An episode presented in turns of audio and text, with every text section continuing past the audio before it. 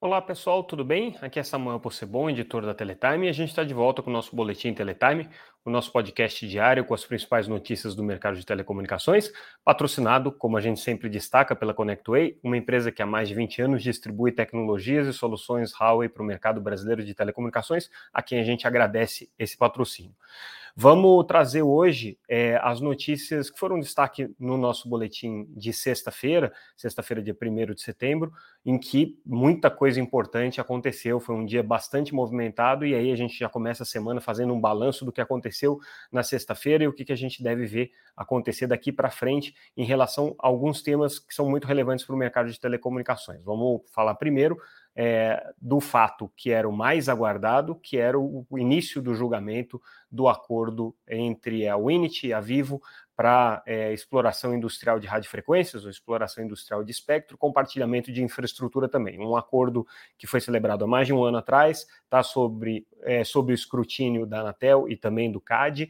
É um acordo que tem um profundo impacto no mercado de telecomunicações, porque a Winit é detentora de um dos quatro blocos da faixa de 700 MHz, uma faixa super importante para a prestação do serviço de 4G.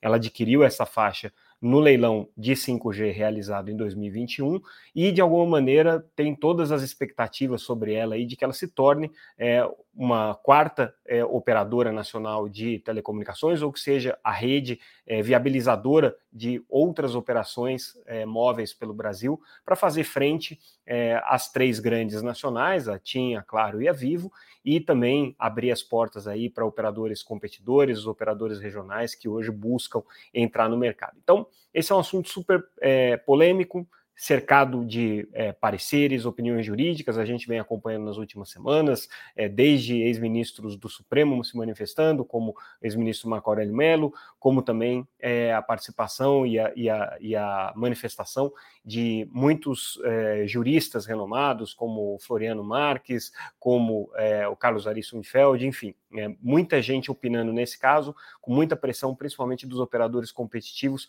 para que essa operação, para que essa, esse acordo entre a Winit e a Vivo não saísse. Bom, o que, que a gente teve no julgamento? Primeiro, um pedido de vistas, é aquele tipo de coisa que é, já era mais ou menos esperado, porque é um assunto super polêmico, então o, conselheiro Vicente Aquino pediu vistas aí do caso, né, mas o conselheiro relator, Alexandre Freire, fez um longuíssimo voto, muito detalhado, com muitas é, questões jurídicas envolvidas, justificou né, toda a linha de raciocínio, mas em essência votando pela aprovação do acordo da Unity com a Vivo, com uma série de condicionantes que foram as condicionantes pactuadas ali com as duas empresas durante é, o processo de conciliação que ele mesmo sugeriu no começo desse ano. Então, é, a indicação né, do conselheiro relator, Alexandre Freire, é de que esse é um acordo que precisa ser aprovado, né, e que precisa ser aprovado com uma série de remédios, uma série de condicionantes colocadas por ele. É, a ponderação central aqui que ele usou para justificar a, o, a não rejeição do acordo é que ele teria impactos profundos é, caso esse acordo fosse negado pela Anatel. Né? Isso poderia ter consequências bastante importantes para esse cenário competitivo que a gente destacou, é, pelo fato da Winit não conseguir viabilizar a sua operação, e com isso né, se postergaria durante muito tempo é, os prazos e os, as metas e compromissos que esse novo entrante no mercado móvel assumiu, no caso a Winit. É, algumas dessas metas e desses compromissos já vencem no final desse ano.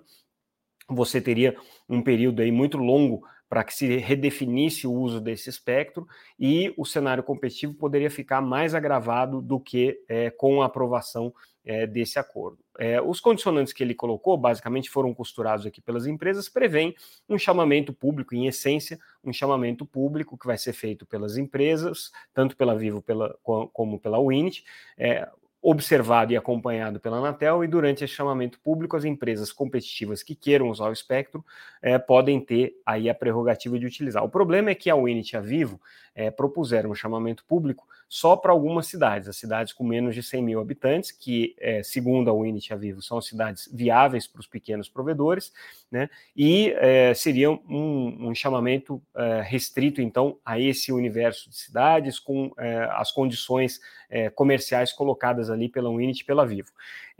o conselheiro Alexandre acrescentou algumas coisas nessas contrapartidas, mas basicamente aceitou essa proposta construída por consenso com as operadoras. Elas estavam confortáveis com a solução dada pelo conselheiro Alexandre, né, apesar de discordarem é, de um ponto especificamente, que é quando o conselheiro Alexandre Freire é, indicou que também algumas obrigações seriam impostas aqui é, a Vivo. Né, e aí o próprio representante da Vivo que participou dessa audiência, o advogado Caio Mário, é, ele, ele ponderou que não, não, não veria razoabilidade em condicionantes que extrapolassem o acordo Init Vivo e que atingisse apenas a operadora, mas é, é, de alguma maneira isso uh, foi, foi colocado aqui é, pelo, pelo conselheiro Alexandre Freire, no sentido de evitar que a, a Vivo celebre contratos de compartilhamento com outras operadoras de grande porte na faixa de 2,3 GHz e de 3,5 GHz. Ou seja, basicamente disse assim: olha, Vivo, você pode fazer um acordo com a Unity, mas depois você não vai poder fazer acordo de compartilhamento dessa infraestrutura com as outras operadoras nacionais, porque isso poderia caracterizar aí uma, uma, uma atitude não competitiva. O que, que aconteceu? O conselheiro Alexandre Freire, depois de ler o seu longo voto, proferiu aqui as suas condicionantes, e daí o conselheiro Moisés Moreira, que até então é, vinha sendo muito crítico a essa operação internamente na Anatel, nas reuniões com a Winit, nas reuniões com, com as partes interessadas, é, proferiu o seu voto. E a surpresa, ou pelo menos assim, a, a novidade é que ele também concordou com a aprovação do acordo. É, só que ele colocou condicionantes ainda mais duras e ainda mais rigorosas para o Init para Vivo, é, transcendendo aí o voto do conselheiro Alexandre Freire e trazendo algumas novidades. Então, ele também prevê o chamamento público de 60 dias para que os pequenos provedores se manifestem, mas nesse caso, o chamamento público para pegar a faixa inteira da Winit, é um chamamento público irrestrito do ponto de vista geográfico, ou seja, para todo o Brasil. Então, se algum provedor regional tivesse interesse na faixa em alguma cidade, é, ele teria preferência em relação a Vivo, na condição do conselheiro é, Moisés Moreira.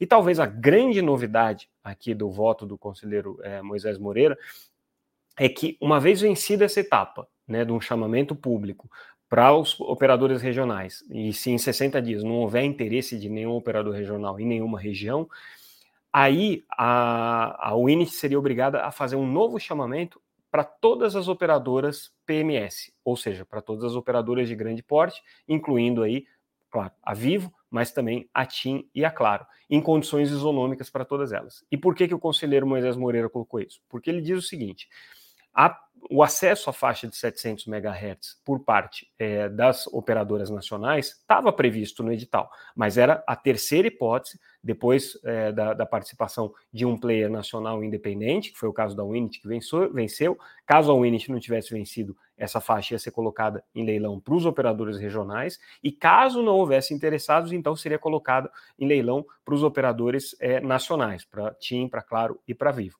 E as três teriam condições isonômicas aqui de disputar essa faixa, fazendo suas ofertas e eh, atendendo aqui as condicionantes que fossem colocadas.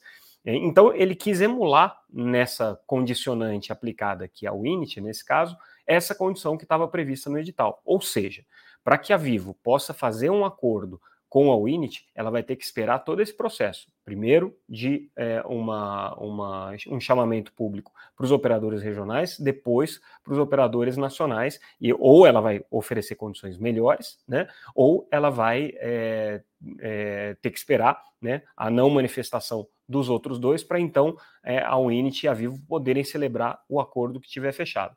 E não para por aí, quer dizer, são é, é, essas primeiras condições que estão sendo colocadas, é, mas também tem obrigações de home que são, estão sendo estabelecidas aqui é, pelo, pelo conselheiro Moisés Moreira, é, inclusive no modelo de exploração industrial de radiofrequência, que é um, é um modelo que, que dá um pouco mais de poder para aquela empresa que está contratando né, o espectro, então não é simplesmente um acordo comercial de home, é um, é um acordo de é, utilização do espectro, quase um acordo de, de, de run sharing que você tem.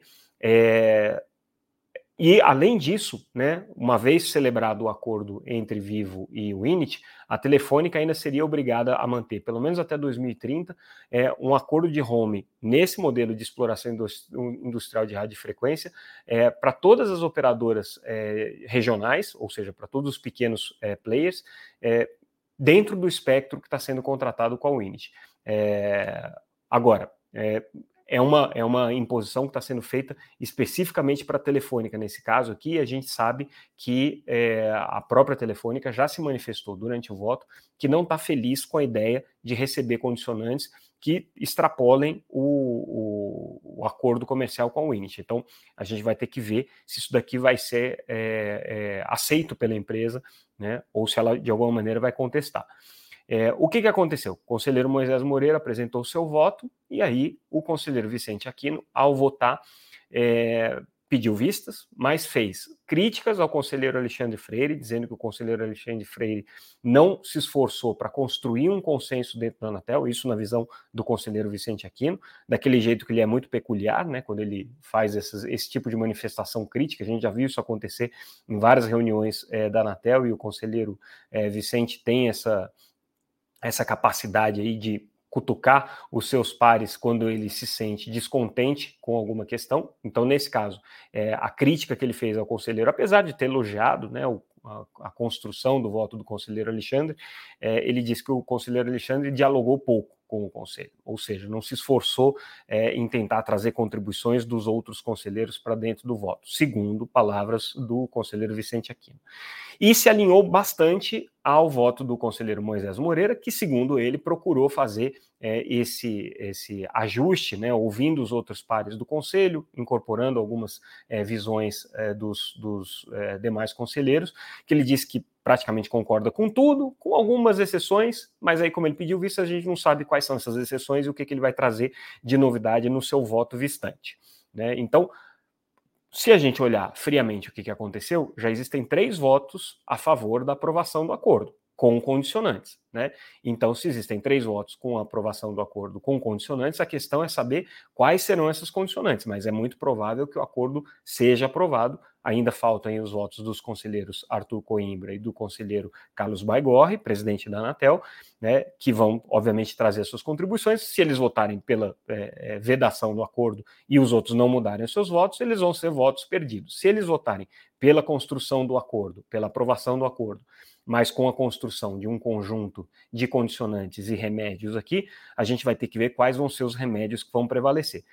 O é, conjunto aqui de, de, a prescrição de remédios do conselheiro Moisés Moreira avançou em relação à prescrição do conselheiro é, é, Alexandre Freire e já conta aparentemente com a simpatia do conselheiro Vicente Aquino né, que deve trazer mais algumas coisas aí. Então a gente vai ver, o que a gente vai ver no final das contas, é, na próxima votação desse caso aqui, vai ser justamente um debate sobre quais seriam e qual o tamanho do, do, desses remédios. A gente tem a expectativa aí que nas próximas é, semanas, até a votação é, do, do, do, caso, a Telefônica, o Unity vão tentar trabalhar em cima desses remédios, assim como as partes opositoras devem trabalhar para o endurecimento desses remédios junto aos conselheiros. Nada está definido ainda, a gente não sabe exatamente quais vão ser as condicionantes que vão ser colocadas, mas tudo indica que a aprovação vai ser nessa linha, e como já tinha aí uma, uma certa expectativa aí no mercado de que assim fosse. Né? É, a gente não sabe se é, vai acontecer na próxima reunião do Conselho, que é quando o é, conselheiro Vicente Aquino precisa trazer o seu voto, no próximo dia 15 de setembro. É, ele pode trazer, mas pedir mais prazo para analisar, ou é, ele traz e já bota em, em pauta para discussão. Tudo vai depender deles conseguirem construir esse consenso e esses indicativos. A gente conversou é, antes da votação com um conselheiro que disse o seguinte: assim, não há dúvidas de que os remédios para o INIT vão ser remédios muito duros. É, é como um doente com câncer que está sendo tratado com quimioterapia. Ele pode até é, não querer receber a quimioterapia e vai ter que arcar com as consequências daquilo. Agora, não vai ser um remédio é, fácil nem simples para ser digerido pela Unity e pela Vivo. Né? Tudo indica que é, vão ser condicionantes aí bastante agressivas é, para as empresas. Vai é, caber a elas decidirem se querem ou não tomar esse remédio. Encerrado o assunto Init Vivo, vamos para um outro ponto importante da reunião é, do, das atividades da Anatel na última sexta-feira, que foi a inauguração do Laboratório de Combate à Pirataria é, criado pela agência, com contribuição da ABTA, que é a Associação Brasileira de TV por Assinatura, e dentro do trabalho de é, intensificação aí do, do, combate à pirataria. O que, que, é esse laboratório? Basicamente é um ambiente dentro da Anatel, protegido, em que a Anatel consegue testar todas as caixas é, que fazem é, a distribuição de conteúdos audiovisuais piratas, as chamadas TV Boxes, é, caixas essas que, segundo a Anatel, ao não serem homologadas, apresentam vulnerabilidades que colocam em risco não só a rede, como os consumidores de telecomunicações, e essa é justamente a brecha legal que a Anatel está usando para fazer o bloqueio dessas caixas. Então, o que, a Anatel é, faz? Ela analisa o funcionamento dessas caixas, identifica os endereços IP onde essas caixas estão buscando o seu, as suas chaves de é, habilitação para que elas funcionem, é, ou decodifiquem os sinais piratas, ou é, é, recebam a, a, o próprio sinal para que elas possam é, funcionar normalmente. Identificados esses IPs ou essas URLs, a Anatel faz uma análise é, do, do, impacto do bloqueio desse, desses IPs e expede é, o ofício para as operadoras de telecomunicações, determinando o bloqueio desses endereços. Né? Isso aí é feito tanto é, nos, nos, pontos é, de, de, de, tráfego internacional, junto aos operadores é, de, de, de, redes é, de cabos submarinos, quanto também as operadoras de telecomunicações que fazem a distribuição.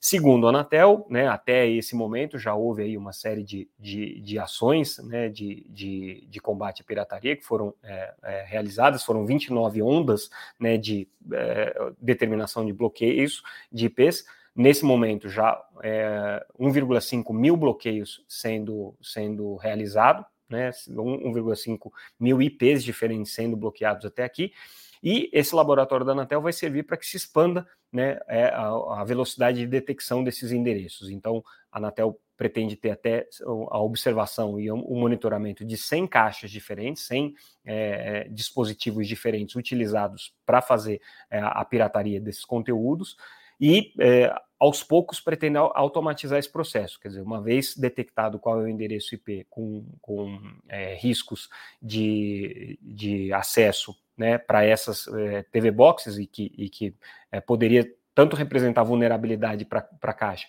quanto é, a, a habilitação do serviço de TV por assinatura pirata, é, a Anatel automaticamente já notificaria as operadoras de telecomunicações para efetivarem esse bloqueio. A Anatel não abre detalhes de quanto vai ser investido, nem o custo de operação e nem como funciona. Obviamente está tentando né, proteger ao máximo que é o segredo industrial da sua atividade de combate mas ela dá é, algumas dicas importantes, né? Assim, vão ser é uma é uma é uma um laboratório que tem capacidade de fazer não só é, o acompanhamento das caixas, mas o acompanhamento das redes para efetivamente é, determinar o bloqueio no caso é, de, de uma ordem da Anatel que não esteja sendo cumprida. Então, ela consegue fazer esse acompanhamento de todo o tráfego durante esse período. O que, que falta para a Anatel poder intensificar ainda mais o combate à pirataria? É, é ela bloquear aquele conteúdo audiovisual é, que está sendo distribuído de maneira irregular, mas que não utiliza essas caixas é, do tipo TV Boxes são conteúdos que são distribuídos por aplicativos, por redes sociais, por sites da internet, que, segundo a Anatel, só poderiam ser bloqueados por determinação de alguma autoridade que fiscalizasse é, o, a propriedade intelectual sobre aqueles conteúdos. No caso, a Ancine. Segundo a agência, repetindo aí é, a informação que a gente já tinha trazido no PayTV Fórum, é, há quatro meses a Anatel mandou um ofício é, para a Ancine, é, propondo um plano de trabalho para o bloqueio desses endereços IP, mas até agora, segundo a Anatel, a Ancine é, não respondeu, não disse como que vai proceder nesses casos. A gente já tem tratado desse assunto, a Ancine está meio que tirando o corpo fora do combate à pirataria, ela está bastante relutante em entrar num modelo que seja mais agressivo, como propõe a Anatel.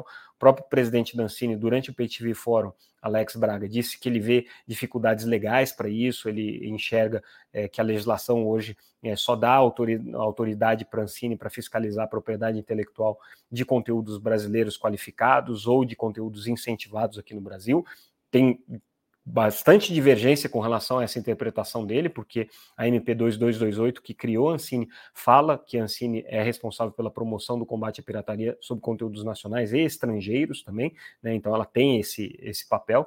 Mas, de qualquer maneira, como remédio a isso, o próprio setor de TV por assinatura, o setor audiovisual é, brasileiro, principalmente as grandes empresas de mídia do Brasil, estão se articulando para que é, esse dispositivo que fortalece a Ancine no combate à pirataria seja incluído numa legislação específica sobre isso. A gente está vendo né, todo o debate aí sobre o projeto de lei que é, posterga as cotas em TV por assinatura, o projeto do, do senador Randolfo Rodrigues, e é, o setor já se articulou, já foi inclusive aprovado aqui no Senado é, um, um, dispositivo de combate à pirataria que dá essa prerrogativa para a Ancine. Agora, esse projeto está sendo discutido na Câmara, vamos ver se ele vai ser aprovado nas condições que foram colocadas aqui pelo setor de TV Paga.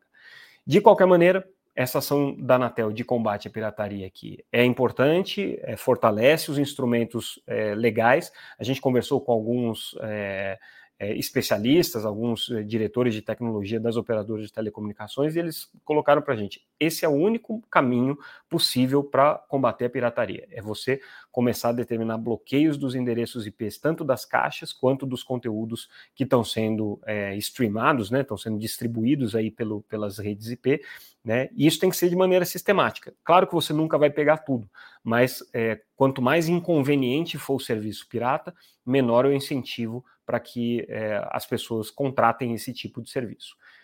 E aí, falando um pouco sobre esse mundo do streaming, sobre o conteúdo audiovisual, na sexta-feira é, foi divulgado finalmente o relatório final do grupo de trabalho que propõe aqui algumas é, diretrizes para a regulamentação dos serviços de streaming e de vídeo sob demanda no Brasil. Trabalho que foi iniciado aí pelo Ministério da Cultura no começo desse ano. É, já muito em linha com o que vinha sendo discutido sobre é, regulamentação de streaming e de VOD, mas com a visão da nova administração, com a visão do governo Lula e é, com uma, uma abordagem aí bem mais é, intervencionista no mercado de streaming do que a gente vinha discutindo até então. Então vamos é, dividir aqui em duas três, três aspectos importantes aqui do, da, da, das indicações ou das diretrizes trazidas pelo GT. Que isso daqui pode ser aproveitado nos projetos de lei, pode ser aproveitado no trabalho de regulamentação da Ancine, né? Esse, esse GT ele não tem poder normativo, mas ele dá né, algumas diretrizes aí do que, que pode ser feito. Então, com relação a cotas de conteúdo nacional, é, o, a proposta do GT é que de pelo menos 20% das obras de catálogo das plataformas de streaming de vídeo sob demanda sejam é, de conteúdo nacional, sendo 50% desse conteúdo de programação independente. A programação independente tem uma característica fundamental aqui, tá? Uma vez que ela seja considerada programação independente, a titularidade sobre esse conteúdo é do produtor independente. Ele não se transfere essa titularidade para a plataforma de streaming, então ele passa a ter o direito de explorar, do ponto de vista de propriedade intelectual, de propriedade é, é, autoral, esse conteúdo é, para o resto da vida. Então, esses conteúdos aqui independentes são importantes porque são conteúdos que não são simplesmente contratados como serviço pelas plataformas de streaming, como hoje é muito comum, né? Netflix, Amazon e tudo mais contratam produtores brasileiros para produzirem conteúdos é, brasileiros. Aqui, nesse caso especificamente, esses conteúdos têm que ser independentes e que se mantenha a, é, a titularidade e a propriedade intelectual disso, né? É, Existe também, né, dentro dessa, dessa, dessa diretriz aqui, né, é, uma, uma perspectiva de proeminência desse conteúdo, ou seja, ele precisa ser é, exibido de maneira proeminente nas, nas plataformas de streaming. Tem que se ver como é que isso aqui vai ser feito diante dos algoritmos aqui que sugerem conteúdos ao gosto do, do usuário, né? Então, é, se você é uma pessoa que não quer assistir conteúdo audiovisual, é, brasileiro, como é que faz? Né? Se a plataforma fica te recomendando conteúdos audiovisuais brasileiros contra a sua vontade ou não. Então, isso é uma discussão aí que a gente vai ter que ter tecnicamente, mas é, de qualquer maneira existe a previsão de proeminência. Né? Outro aspecto importante aqui que é colocado é o aspecto do, do, do investimento que vai ser feito na produção nacional. Então, o GT propõe uma alíquota é, de pelo menos 4% é, da receita da plataforma de streaming para investimentos em Condecine, para recolhimento de Condecine, que é a contribuição para o desenvolvimento do audiovisual, né? É, e, e, nesse caso aqui, claro que é um, tem uma, uma progressão né, do, do, faturamento, mas as plataformas que têm faturamento acima de 300 milhões de reais é, já ficam sujeitas aí a esse, a esse percentual. E além disso, 10% do faturamento bruto precisa ser investido em produção é, audiovisual é, qualificada para esses conteúdos, produção brasileira para esses conteúdos. Né? Isso aqui vale, inclusive, é interessante porque vale não só para os conteúdos de streaming no modelo transacional, né, em que você paga é, pelo aquele conteúdo que você está consumindo, ou no modelo de subscription, né, como é a Netflix, que você paga uma mensalidade mensal, mas também é, no modelo é, de remuneração por publicidade. Né? Então, isso pega, por exemplo, YouTube. Tá? É, essas são as diretrizes gerais, né? Como que isso vai se refletir num eventual projeto de lei, a gente não sabe, mas tem muita discussão no Congresso, inclusive projetos de lei que vão nessa linha. Né? Existe até uma, uma discussão sobre um projeto especificamente que está na Câmara, que já traz percentuais é, bem parecidos com esses aqui, bem em linha. Então, provavelmente já existe um diálogo entre o governo e esse, e esse, e esse grupo de é, é, pessoas que estão propondo essas diretrizes aqui. É, e aí a gente encerra o nosso boletim de hoje trazendo uma última notícia sobre, sobre um estudo é, realizado pela Oliver Wyman. Oliver Wyman é uma, é uma consultoria, né, é uma consultoria né, que acompanha o mercado de telecomunicações. Eles têm uma pesquisa muito interessante sobre é, o que, que o, motivaria as pessoas a mudarem de operador e qual que é a propensão das pessoas a mudarem de operadora de telecomunicações. E segundo esse estudo, que no Brasil ouviu é, cerca de é, 3 mil consumidores, é, 40% das pessoas aqui no Brasil estão propensas a trocar de operadora, tá?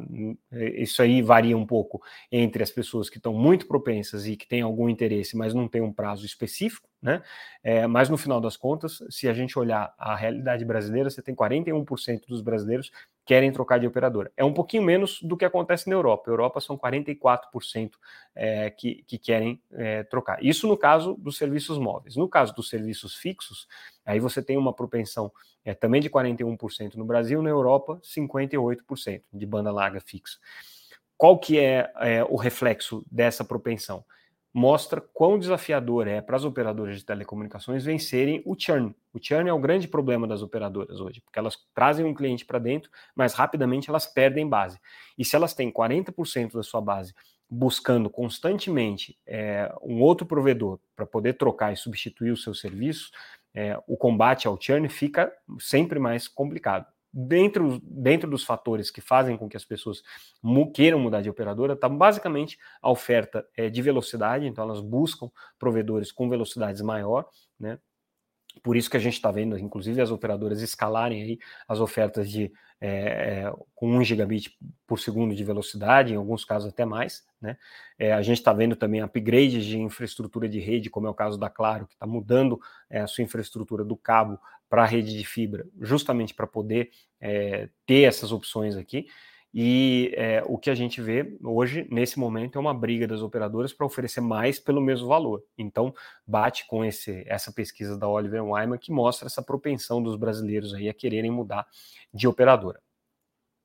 E com isso, pessoal, eu acho que eu resumi tudo que a gente trouxe de mais importante na última sexta-feira é, e, de alguma maneira, os temas aí que a gente vai é, acabar explorando ao longo da semana. Essa questão da Winit vai ter muito desdobramento, a questão da, do combate à pirataria também, a gente prevê aí algum, algumas novidades aí nos próximos dias.